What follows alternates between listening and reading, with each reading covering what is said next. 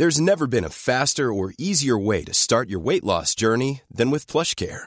PlushCare accepts most insurance plans and gives you online access to board-certified physicians who can prescribe FDA-approved weight loss medications like Wigovi and Zepbound for those who qualify. Take charge of your health and speak with a board-certified physician about a weight loss plan that's right for you. Get started today at plushcare.com slash weight loss. That's plushcare.com slash weight loss. plushcare.com slash weight loss.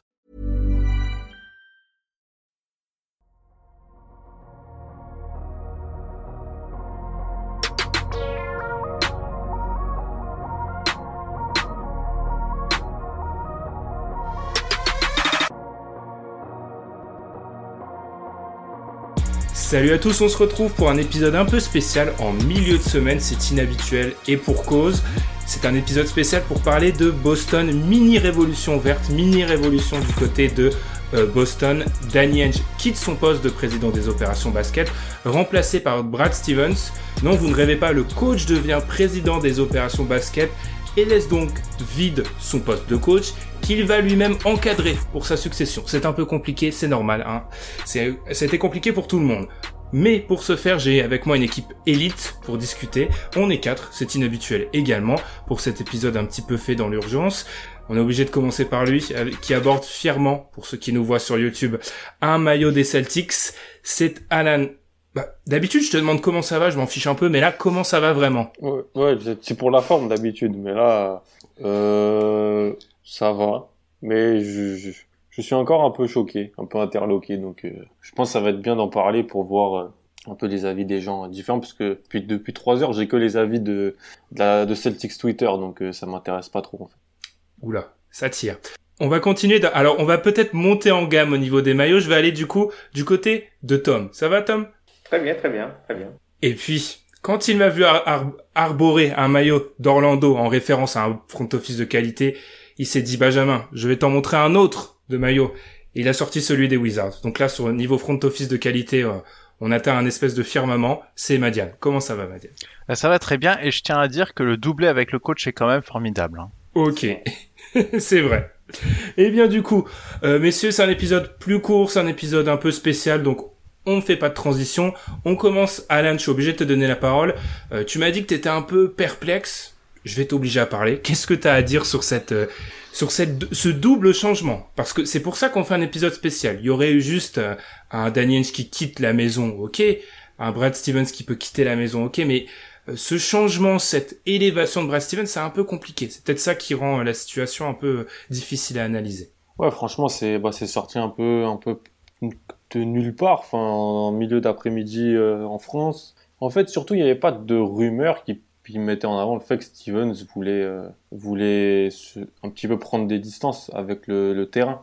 Euh, c'est un coach qui a qui a coaché beaucoup beaucoup de matchs euh, ces dernières années. Alors le facteur fatigue, le facteur mental, il peut il peut s'expliquer, mais ça c'était pas quelque chose qui était ressorti. Il était pas non plus dans la pire situation, même si il jouait beaucoup de matchs stressants. Euh, mais en fait, c'est la, surprise, en fait, la surprise de le voir. En fait, je pensais, je pense qu'il y a plus de chances pour que Steven se retourne coacher en NCA plutôt qu'il prenne un, poste de d'exécutif euh, dans un front office NBA. Tu m'aurais demandé il y a quelques mois, je t'aurais dit, et même hier, je t'aurais dit, alors je, je le voyais pas le faire, mais je me disais c'était plus possible. Là où Ainge, bah, il est plus vieux, euh, il est plus, il a tout connu, il a tout gagné avec avec Boston. Qu'est-ce qu'il a encore à prouver? Oui, peut-être aller gagner, aller gagner encore un titre avec encore une autre génération de, de, joueurs des Celtics. Mais là où Stevens, pour moi, bah, il avait encore à gagner sur sur les NBA.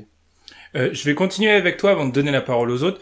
Je vais dans cet épisode, je vais poser des questions un peu volontairement un peu provocatrices.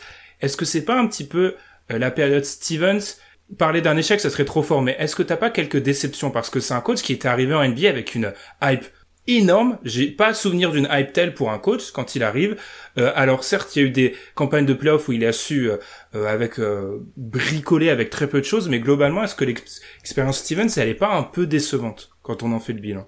Quand il avait des attentes, il a déçu, déçu entre guillemets. Quand on attendait rien, il a surperformé.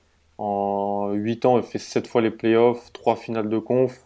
Mais c'est des finales de conf où, perso, les 3 fois, je sais qu'après, je vais pas gagner le titre. Donc c'est un peu, un peu, parce que déjà, je joue deux fois LeBron, donc en finale de conf, et ensuite, l'an passé, je pense pas que j'aurais pu battre euh, les Lakers si jamais j'avais passé Miami. Donc c'était sur ça, ouais, peut-être petite déception.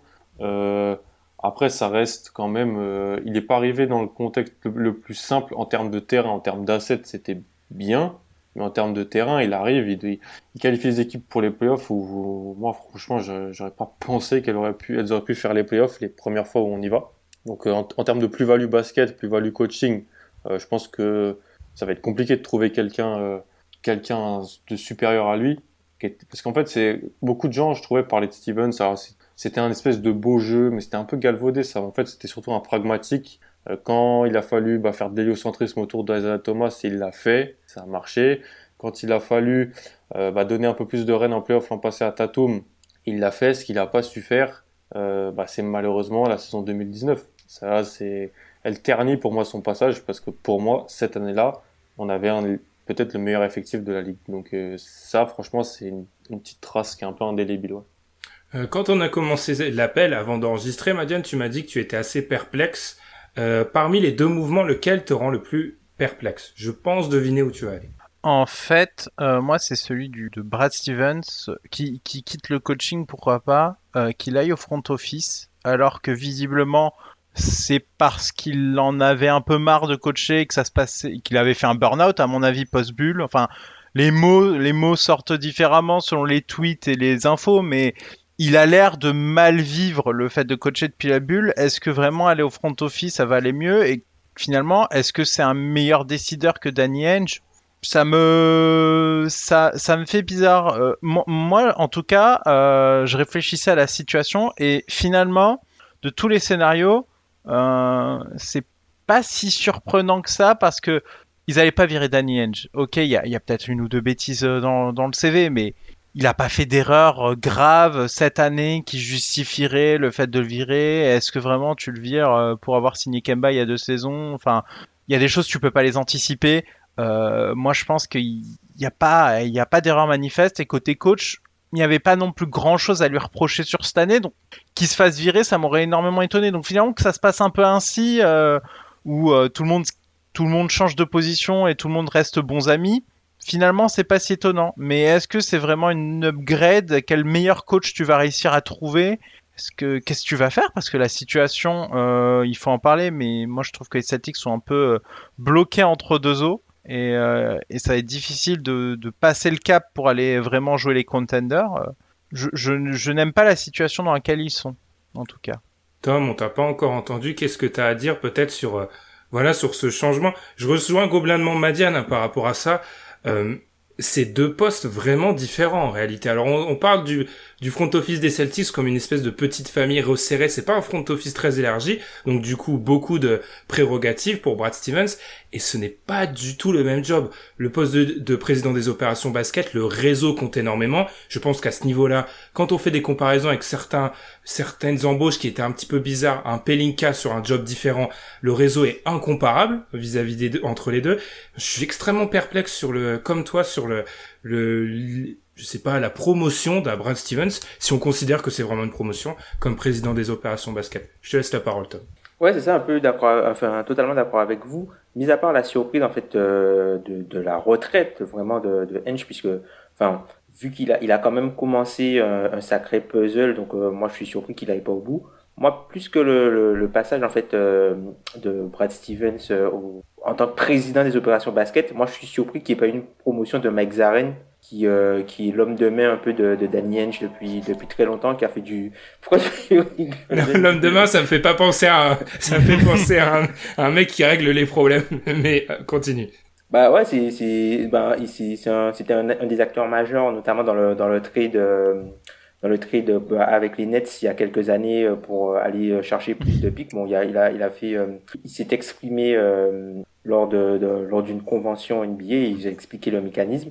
Et en fait, moi, je suis surpris que lui, il n'ait pas été promu, que ce soit, que ce soit Brad Stevens. Donc, j'imagine qu'il y a peut-être une politique euh, interne ou peut-être que Brad Stevens a, menacé de, quitter le coaching s'il n'avait pas ce poste. Enfin, moi, ça me fait bizarre en fait que lui, il n'ait pas été promu puisque il, était le premier en ligne et tout, ce qui sortait de lui autour de la ligue disait que, en gros, Mike Zaren, c'était euh, vraiment un très bon un très bon GM, un bon, c'est un gars qui aurait pu être GM ailleurs, quoi. Donc euh, assez surpris que ce soit euh, Steven qui reprenne le poste. Et puis ben sinon euh, bah, il a il a énormément de boulot. Hein. C'est, ça va pas être un été euh, facile. Les Celtics là ils sont à la croisée entre guillemets des chemins pour savoir entre les situations court terme et long terme. Il va falloir qu'ils fassent un choix. Et puis je pense que il y aura aussi des choses à voir au niveau du propriétaire puisque pour certains l'équipe a déçu cette saison. Donc probablement les propriétaires vont, vont pas vouloir engager autant d'argent qu'ils auraient, qu'ils auraient engagé si par exemple l'équipe était allée en finale de conférence. Et puis surtout, le, la cartographique de la ligue a changé. Donc à combien de moves les Celtics sont de devenir, de redevenir contender, c'est une belle question, une vaste question à laquelle Brad Stevens va devoir euh, s'attacher si le but c'est toujours de gagner le titre. C'est ça. Euh, Alan, c'est quoi selon toi la feuille de route d'Abrad Stevens. Parce que là, il arrive, n'empêche, ça a été dit par Madiane, ça a été dit par Tom, il arrive à un moment où euh, on sait que les, les, rumeurs sont sorties, on sait qu'un Kemba Walker, on va chercher à l'échanger, alors on ne sait pas s'ils vont, ils vont, ils vont réussir. D'ailleurs, j'ouvre une parenthèse. Par exemple, faire un trade, c'est par exemple un domaine sur lequel peut-être il a pu y assister, mais concrètement, le faire, c'est quelque chose de différent. Je referme la parenthèse. Euh, il y a la question d'Evan Fournier. Euh, moi, j'insiste sur le fait qu'un joueur comme Jason Tatum et top 15 NBA, ce sont des joueurs qui requièrent toujours un certain niveau de compétitivité. Voilà, euh, être huitième à l'est, surtout à l'ouest, à l'est, pardon, ça lui suffira pas. Donc, selon toi, c'est quoi un petit peu la feuille de route et les objectifs auxquels va, va, aspirer un Brad Stevens? Bah ouais. En fait, il y avait déjà des rumeurs sur Kemba l'an dernier au moment de la draft, euh, il y a des choses qui sont sorties, comme quoi il y avait des packages qui avaient été proposés à Chicago contre le quatrième choix de draft euh, notamment. Ça s'est pas fait, mais ça voulait déjà dire que Ainge, il avait peut-être dans ses plans pas, pas la volonté de faire le deal, mais il était prêt à, à se séparer de Kemba parce que c'est bah, c'est un personne personne n'est dupe. Les genoux de Kemba, c'est pas possible en fait, c'est plus possible. Là, il a loupé deux matchs de playoff euh, où c'était plus du back-to-back. Donc, au bout d'un moment, c'est que c'est qu'il y a un trop gros souci. Euh, en fait, je pense que il a dit dans les, il a dit dans les, dans la déclaration, ils ont fait une conférence de presse là, il y a, une heure, il a dit que c'était euh, euh bannière 18 ou euh, plutôt ou mourir. Il a dit ça dans les, dans les. Moi, j'y crois pas personnellement. J'y crois pas parce que je pense que l'image qu'a qu'a Boston et qu'ont les gens de Boston est un peu galvaudée. Oui, c'est sûrement une des deux plus grandes franchises euh, de l'histoire de la ligue, mais en réalité, elle a eu des périodes de très, de très gros creux et de très très mauvaise gestion dans les années 90 et dans les années 2000 qui ont fait que maintenant, juste être très bon, ça suffit à, certaines, à une certaine frange de la franchise. Alors bien sûr, moi, j'aimerais que on aille... Euh, j'aurais aimé peut-être aller, aller chercher Kawhi, aller chercher PG ou d'autres et jouer le titre. En réalité, la feuille de route, comme tu le dis, je pense, c'est t'as ton duo d'ailier euh, qui va rentrer dans son deuxième contrat, qui est dans son deuxième contrat pour Brown. Donc ça veut dire que là, pendant trois ans, t'as sous contrat deux All-Stars. Euh, parce que franchement, Brown a, a atteint ce stade-là. Et euh, alors oui, Tom, y a, il peut, je, je, te le dis honnêtement, je ne les vois pas demander de trade les deux, personnellement.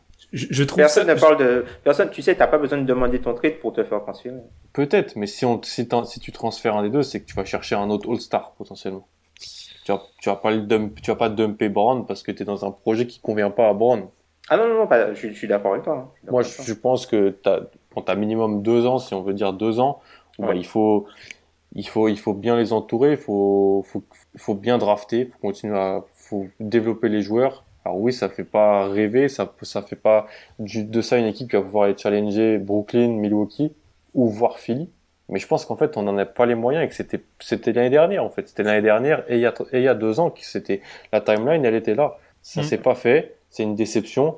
Mais faut pas non plus euh, s'arc-bouter à une volonté de vouloir tout le temps être tout en haut parce que en réalité, ceux qui sont tout le temps et qui jouent le titre maintenant, bah, ils ont plus de first round pick pendant 5 ans. Alors bien, et ils ont raison, ils ont eu raison de le faire parce qu'ils vont sûrement se mettre dans la position de jouer un titre. Brooklyn, Milwaukee, les, Clippers et les Lakers. Les quatre là, ils ont envoyé mais la terre entière pour euh, être dans la position de gagner. Et ils ont eu raison parce qu'ils vont, ils vont, ils vont être euh, dans cette position-là.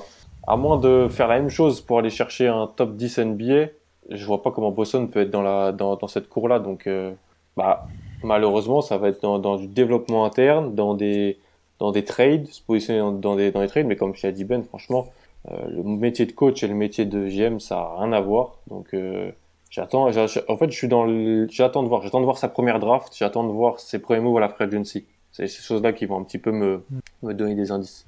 Madiane, je t'ai vu beaucoup réagir. Je te laisse euh, enchaîner. En fait, c'est une situation euh, très étrange dans laquelle ils sont. C'est ça qui est terrible. C'est effectivement, ils ont deux contrats sécurisés. Du coup, le Brown, ça termine en 2023-2024. Donc, t'as l'impression que t'as le temps. Et euh, on dit souvent que les titres, c'est notamment Alan, que c'est une affaire de superstar en troisième contrat. Euh, bon, euh, là, il y en a, c'est le deuxième. En fait, ils, ils, sont trop tôt, trop vite avec ces deux. Enfin, ils ont été trop tôt, trop vite avec ces deux-là. Et maintenant, le fait de régresser, ça fait un peu bizarre. Mais est-ce que vraiment il y a de quoi et se précipiter là maintenant sur un titre? Je pense que c'est pas le moment. Euh, comme dit, euh, il y a des moments où il y avait les Warriors, au moment où euh, Ainge avait vraiment bah, la terre entière en pique. Euh, à ce moment-là, faire all-in, c'était pas pertinent parce qu'il y avait LeBron à l'est, les Warriors en face. Est-ce que tu, pouvais y aller? Tu joues jamais le titre hein, si tu penses comme ça. Tu joues jamais le titre. Mais moi, moi, je pense que Toronto est passé dans un dans un trou de souris. En 2019-2020, on n'a pas réussi à ce moment-là. Oui, oui, c'est ça, c'est ça. Mais en soi, euh, ils ont tenté. de Stevens aussi au Ouais, ils ont ils ont tenté Kawhi. Hein. À, partir du moment où ils ont quand même tenté Kawhi, qu'ils l'ont pas eu parce que parce que le front office des Spurs a pris une décision qui est une décision comme ils veulent. Mais à partir du moment où ils ont tenté Kawhi, tu veux leur reprocher quoi? Ils ont tenté un truc avec Kyrie, euh, Gordon Hayward. Bah Gordon Hayward, il se fracasse la cheville au premier match. Enfin, c'est c'est pas la franchise la plus vernie quand même. Euh, il faut il faut parfois un petit facteur réussite. Euh, il y a eu peut-être des décisions, mais voilà. Et puis là, ils sont dans une situation. Ouais, bon, moi je, je sais pas maintenant que j'irai euh, j'irai batailler. Il faut que je me débarrasse de Kemba, ok. Euh, il va falloir que je fasse un peu de pédagogie aux deux Brown et Tatum pour voir euh, s'ils sont prêts à attendre peut-être un ou deux ans euh, le temps de, de voir s'il y a des opportunités qui émergent parce que sans opportunités qui émergent on, est, on est les. Alors pour les gens qui nous écoutent en podcast, Alan, Tom et moi-même, on faisait un nom en fait. oui, mais d'un autre côté, d'un autre côté, est-ce que tu peux jouer sérieusement le titre à un an ou deux, à deux ans peut-être, mais à un an, l'an prochain jouer le titre C'est pas tellement le jouer, c'est faire croire. C'est faire croire que tu le joues en fait. Parce que je vais laisser Tom euh, parce que je sais Tom et moi on a fait les mêmes têtes. Donc je pense qu'on est globalement d'accord sur sur l'affaire. C'est quand Alan dit que il, peut pas envisager un trade de Brand ou Tatum, je le comprends. Je le comprends parfaitement. Après moi je euh, j'ouvre mes grimoires, je vois que tout le monde demande un trade à un moment. Il faut rester compétitif. C'est une obligation. Et demander à un Tatum qui est top 15 NBA maintenant, attend un ou deux ans. Qui dans le top 15 NBA attend un ou deux ans maintenant? Personne. Personne. Il va demander, il va demander au bout d'un an et demi à partir. Donc selon moi, c'est un peu trop idéaliste. Et il faut quand même garder un, je me répète, un certain niveau de, de compétitivité. Tom. Je t'en prie. Ouais, euh, juste pour rebondir sur ce que tu as dit, je sais pas s'il va demander à partir, mais il va peut-être commencer à demander des joueurs. Puisque au final, là, euh, on sait pas quel coach sera euh, là. Puisque on, on, pourrait se dire que, tu vois, par exemple, euh, Brad Stevens, il est arrivé en même temps que, que Tatum et Brown. Donc, tu pouvais te dire qu'il y avait peut-être euh, dans l'importance, entre guillemets, dans la franchise, qu'il y avait quand même un peu une histoire d'équivalent. Là, c'est fini. Là, on ne sait pas qui sera le prochain coach. Mais Jason Tatum est là avant le coach donc du coup, c'est la franchise de Jason Tatum et Jalen Brown. Et au final, euh, ben, le coach, il a, aura, quel que soit le coach, je pense qu'il aura beaucoup moins de poids que Stevens n'aurait eu, par exemple, euh, s'il était encore euh, au coaching aux côtés de Tatum et Brown. Donc déjà ça, je pense que là où, où, ça va être plus difficile, c'est que comme Tatum aura le pouvoir, c'est comment ils vont réagir quand lui va demander certains joueurs en particulier. Et qu'est-ce qui va se passer? Je vais pas forcément parler de Bradley Bill puisqu'on sait qu'ils sont, qu'ils sont potes et tout ça, mais au, final, qu'est-ce, qu'est-ce qui va se passer quand, quand Jason Tatum, il va voir que, ok, tout le monde, tout le monde va en playoff, tout le monde passe des tours, ben lui, il est allé en finale de conférence avant, il sait ce que c'est, il va avoir envie d'y regoûter, il, il y est allé. Il a été euh, l'un des meilleurs joueurs de l'équipe en mhm. finale de conférence plusieurs fois. Et puis tu as une autre une autre euh, as une autre problématique, c'est la temporalité des contrats, puisque au final, ce qui se passe, c'est que Tatum et Brown ont des contrats assez hauts et puis tu as toujours celui de Kemba qui fait que tu pourras plus avoir de cap space avant qu'ils redeviennent agents libres. Donc du coup, ça veut dire que tu es condamné soit à utiliser des extensions pour signer des joueurs et ensuite pouvoir avoir de, la matière à transférer, soit utiliser tes, tours de draft ou drafter des gars qui ont quand même une assez grande, bonne valeur autour de la ligue pour pouvoir ensuite faire miroiter des échanges. Puisque on l'a vu dans les, derniers échanges, à part, mis à part pour euh, Indiana, comme tu l'as bien fait remarquer, Ben, les équipes, quand elles vont échanger, quand elles vont essayer de récupérer un bon joueur, elles vont le faire contre un contrat expirant pour matcher les salaires et de l'espoir, c'est-à-dire un pic de draft. Tu as très peu de trades pour un, un joueur très bon pour deux All-Stars ou quelque chose comme ça. Tu as très peu de trades comme ça. Donc, je trouve que là, euh, Boston s'est mis un peu dans un coin, se sont mis un peu tout seul dans un coin et il va falloir qu'ils se sortent de là puisque la à, à, vouloir jouer les deux timelines, ben, au, bout d'un moment, tu as obligatoirement l'une qui va prendre le pas sur l'autre et là, ils sont plus dans une, dans une posture où ils sont capables d'attendre puisque soit les assets vont périr, soit ils auront plus euh, la flexibilité nécessaire pour améliorer drastiquement l'effectif. Donc par exemple, pour tes tours de draft, est-ce que tu les utilises pour drafter quelqu'un ou est-ce que tu les utilises pour dumper Kemba Walker? Mais le problème, c'est que si tu les utilises pour faire quelqu'un payer le contrat de Kemba Walker, ça veut dire que ces tours de draft-là, ce sont des tours de draft que tu n'as plus pour améliorer ton équipe lorsque Jason Tatum et Jalen Brown vont monter dans la hiérarchie de la ligue. Et puis je rajouterai un point. Alors c'est un peu, c'est pas palpable, c'est pas intangible, mais c'est c'est intangible justement. Moi, je, le, le truc qui me pose problème aussi, c'est que la relation que peut avoir un joueur avec un, un GM, un président des opérations basket, et un coach, c'est pas la même. Et là, en fait, Tatum aura connu Brown, Tatum, Smart, etc. Ils auront connu Brad Stevens, coach. Quand Brad Stevens, président des opérations basket, devra prendre des décisions, c'est alors je, je, là c'est juste de la théorie, hein, mais émotionnellement c'est c'est très compliqué parce que la relation d'un coach avec ses joueurs en en, en en particulier quand les joueurs sont jeunes, tu sais que ça peut être une relation parfois fusionnelle et Brad Stevens va devoir parfois prendre des décisions business très froides.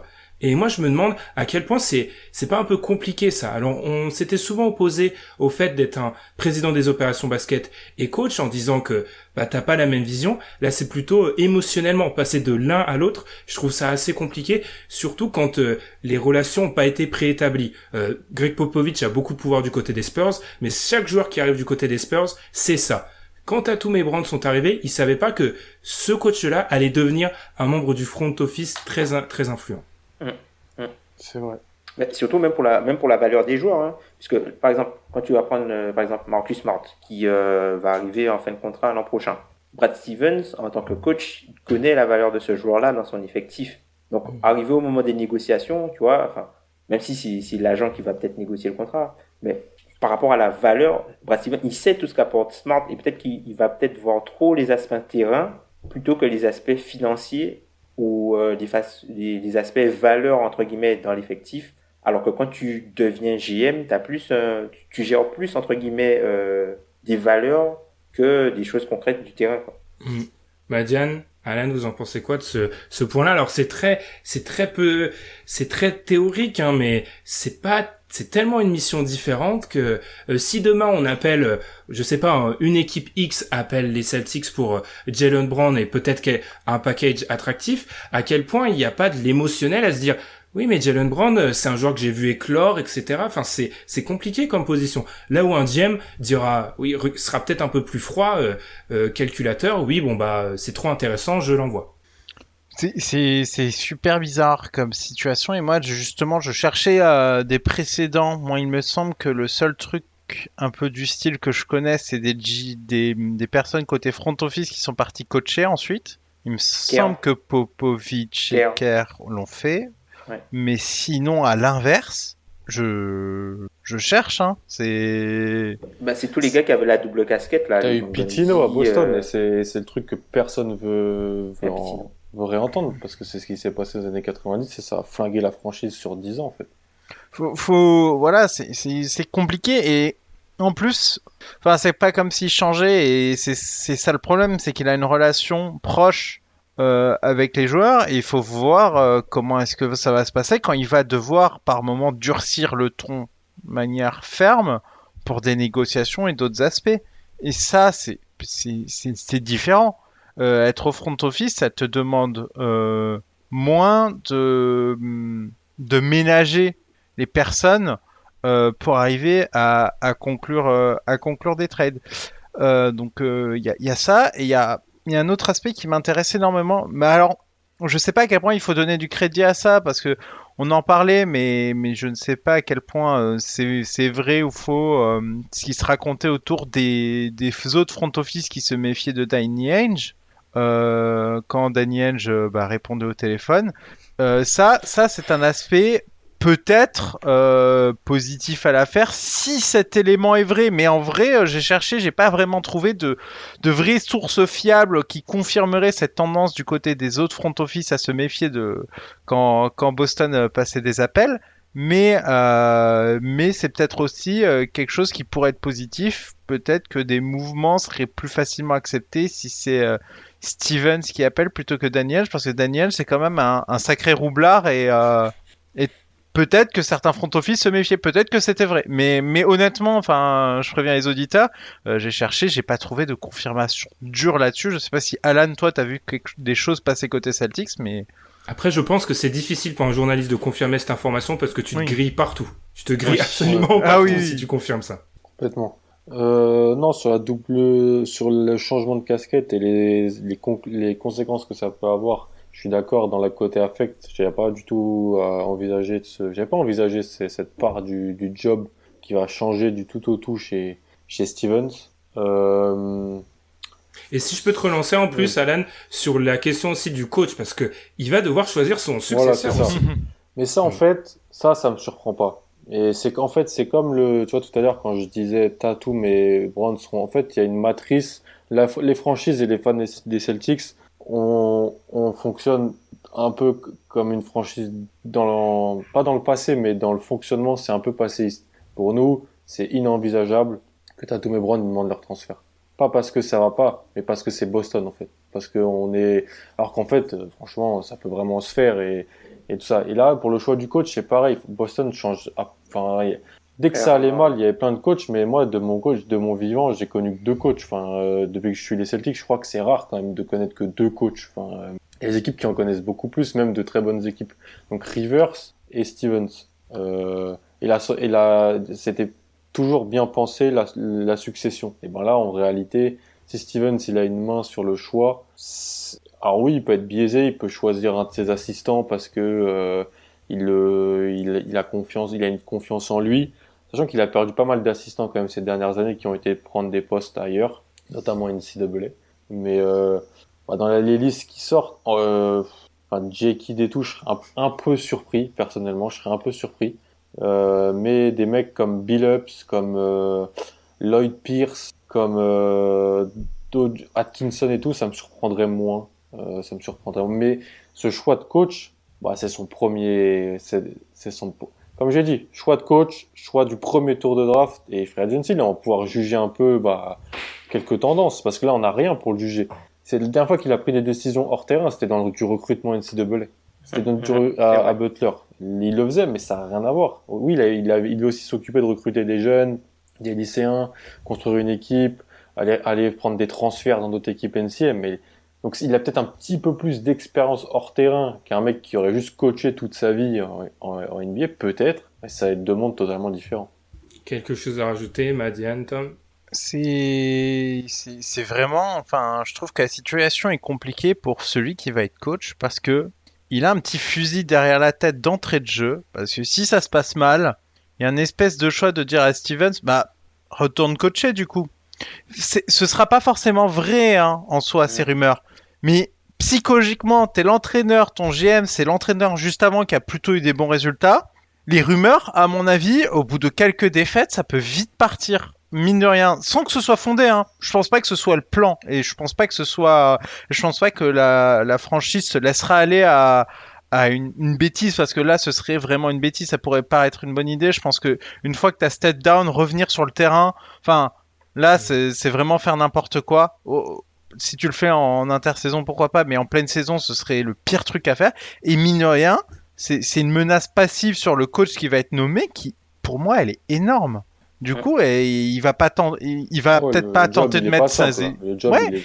et ses idées, s'il a des idées différentes de Stevens, Même peut-être qu'il osera pas les mettre en base parce qu'il se dit attends mon GM c'est le gars qui coachait cette équipe si je fais un truc différent c'est un peu le remettre en cause enfin il y a plein de choses psychologiques où je trouve que le poste sera pas simple et je serai pas foncièrement à l'aise honnêtement à le faire. C'est pour ça que peut-être partir je te lance après Tom. Moi selon moi la, la temporalité du départ elle est scabreuse parce que terme des années 30 euh, parce que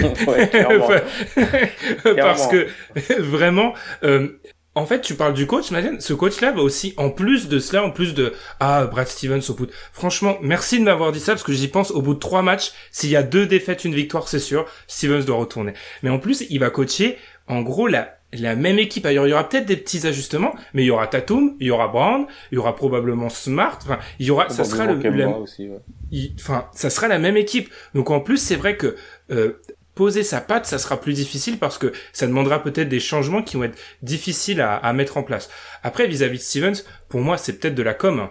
mais c'est très simple. Faut qu'à sa première conférence de presse, quand il introduit GM, il dise euh, euh, je compte pas revenir sur le terrain. Enfin, qui, qui, alors euh, les médias vont jamais l'accepter, mais il doit essayer de clore le débat le plus vite possible parce que s'il laisse, ne serait-ce que la porte entrouverte, c'est terminé.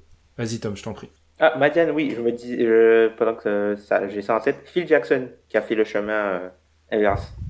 Euh, que tu cherchais. Euh, le coach qui est passé. C'était incroyable, hein Ouais. Ça valait le coup, hein Après, oui, c'est en, en, en soi il l'a fait, mais le bagage est différent. Enfin, c'est pas la situation est quand même très différente. C'est pas là, il fait pas ça dans la franchise où il a réussi. Enfin bref. Oui. On n'est pas les Knicks. Hein. Ouais. bah, du coup, ouais, pour, euh, bah, pour, par, par, par, rapport à la succession, moi, je pense qu'ils vont peut-être aller chercher des coachs qui, euh, soit peut-être ont, déjà un bagage, tu vois, des coachs qui, ont déjà sont déjà expérimentés, puisque bon, reprendre les Celtics, enfin, c'est pas une chose, c'est pas chose évidente. On sait que la, franchise et la fanbase sont, sont assez exigeantes, comme exigeantes, pardon, comme le disait euh, Alan par rapport au succès de l'équipe. Et euh, je sais pas, mais moi je pense je pense bien que je pense qu'ils iront chercher un coach qui est en poste quelque part dans un autre projet. Tu vois, par exemple, un gars comme Clifford, vu qu'Orlando part en, reconstruction, un gars comme Clifford, ça peut faire comme, euh, comme Charlotte, tu vois, comme Charlotte euh, avait fait. Charlotte, euh, voilà, ils ont voulu le remplacer. Il est, passé, il est parti à Orlando. Il a totalement élevé le plancher de l'équipe. Et puis, voilà, c'est un, un, coach qui, nous du rêve, qui est bon sur les, les équipes. Mais en fait, là, Orlando, Clifford, c'est pas Clifford, c'est un coach qui regarde, regarde tout ce qu'ils sont obligés de faire pour perdre des matchs avec Clifford. Bah, trader tous les meilleurs joueurs. Voilà, tu vois.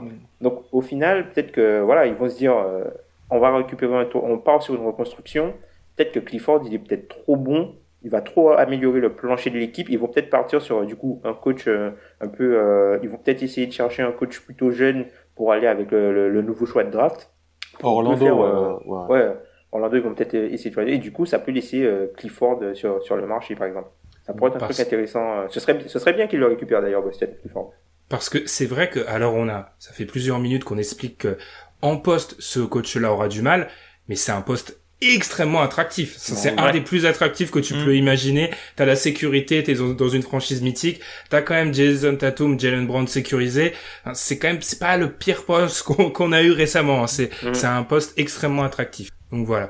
Eh bien, alors c'est un épisode volontairement plus court. Je vais laisser peut-être un mot de conclusion à chacun d'entre vous. Qu'est-ce que tu as à dire? Je vais finir par Alan parce que c'est quand même euh, l'hôte de euh, de choix de cette de cette émission. Euh, Madiane, je te lance un dernier petit point peut-être. Euh, je pense que, euh, en tout cas, euh, l'été sera scruté à la loupe parce qu'il y a beaucoup de choses à faire. Je pense. C'est pas si simple. Clairement, l'intersaison, déjà de base, on... personne n'allait juger que les choix des Celtics étaient simples.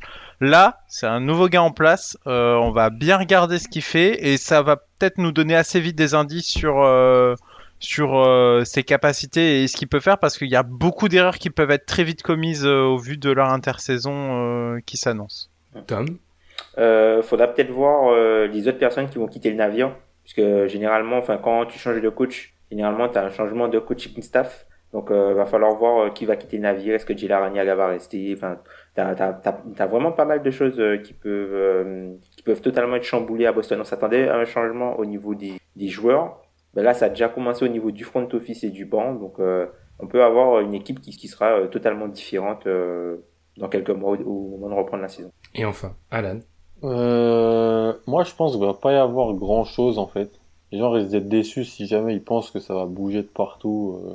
prochainement, je pense qu'il y a des soucis de flexibilité qui sont trop peu, comme l'a expliqué Tom tout à l'heure, ou même toi Ben, sur les, les, les moments de. C'est pas un moment où c'est facile de se débarrasser de, de, faire un ou deux gros moves sans se mettre dans le mal dans 4-5 ans. Donc je pense que je suis, je suis comme j'ai dit, choix du coach, il y a un choix milieu de premier tour. Euh, bah c'est pas ouf, mais c'est milieu de premier tour. Je veux voir ce qu'il fait avec ça. Est-ce que est-ce qu'il draft un joueur? Est-ce qu'il utilise ça pour aller chercher un, un, un, joueur en deuxième contrat qui peut aider l'équipe tout de suite?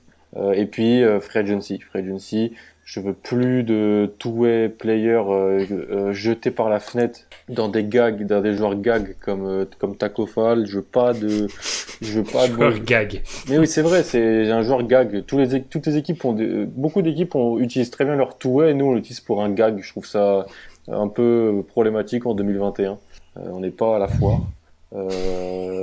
mais mais voilà, les premières décisions, le choix et le choix du coach là, ça va être clé draft, free agency. Je pense pas que ça va être euh, mirobolant. On va pas aller chercher Carl Anthony Towns, on va pas aller euh, faire un trade pour aller chercher un gros meneur, peut-être en lâchant Brown, j'y crois pas. Mais je vais voir ce qui va se passer dans ces ajouts, dans ces petits ajouts à côté du duo, euh, du duo d'élite. Parce que Kemba, malheureusement, il est, c'est plus un trio. Faut, faut se l'avouer, c'est plus un trio, sauf si bah, de maintenant à octobre, il fait des soins. Ce qu'il n'a pas pu faire avec la bulle, c'était aussi à noter.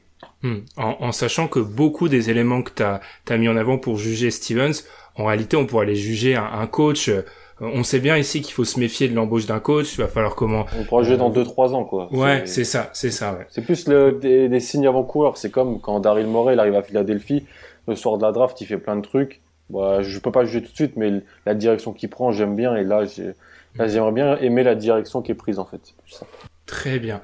Eh bien, c'est aussi, moi je vais, mon mot de la fin, ça sera peut-être un, teasing, parce qu'on vous avait déjà parlé de cette volonté de faire un épisode qui allait retracer un petit peu euh, ce qu'avait pu faire un Danny Henge à travers les années, euh, surtout après ce fameux trade avec les Nets, et euh, son, son départ rend ça encore plus logique. Donc peut-être pas maintenant, hein, parce que l'actualité des playoffs est assez riche, mais on fera peut-être ça un autre jour. En tout cas, messieurs, je vous remercie de vous être mobilisés. Un, mercredi soir pour euh, discuter de, des, des Celtics et de Danny Henge. C'était un plaisir pour Alan, peut-être pour les, pour les autres, c'était une mobilisation. On vous invite du coup à donner votre avis si, si vous êtes sur euh, YouTube, à nous, à nous suivre sur les plateformes de podcast. On a eu des petits changements de flux. J'ai pu remarquer du coup que sur des, les plateformes même très sombres, vous étiez abonné à notre à notre, à notre podcast, donc ça fait extrêmement plaisir. Et puis nous, on se retrouve très vite dès ce week-end pour parler des playoffs. Salut, bonne semaine. Tchuss Salut à tous.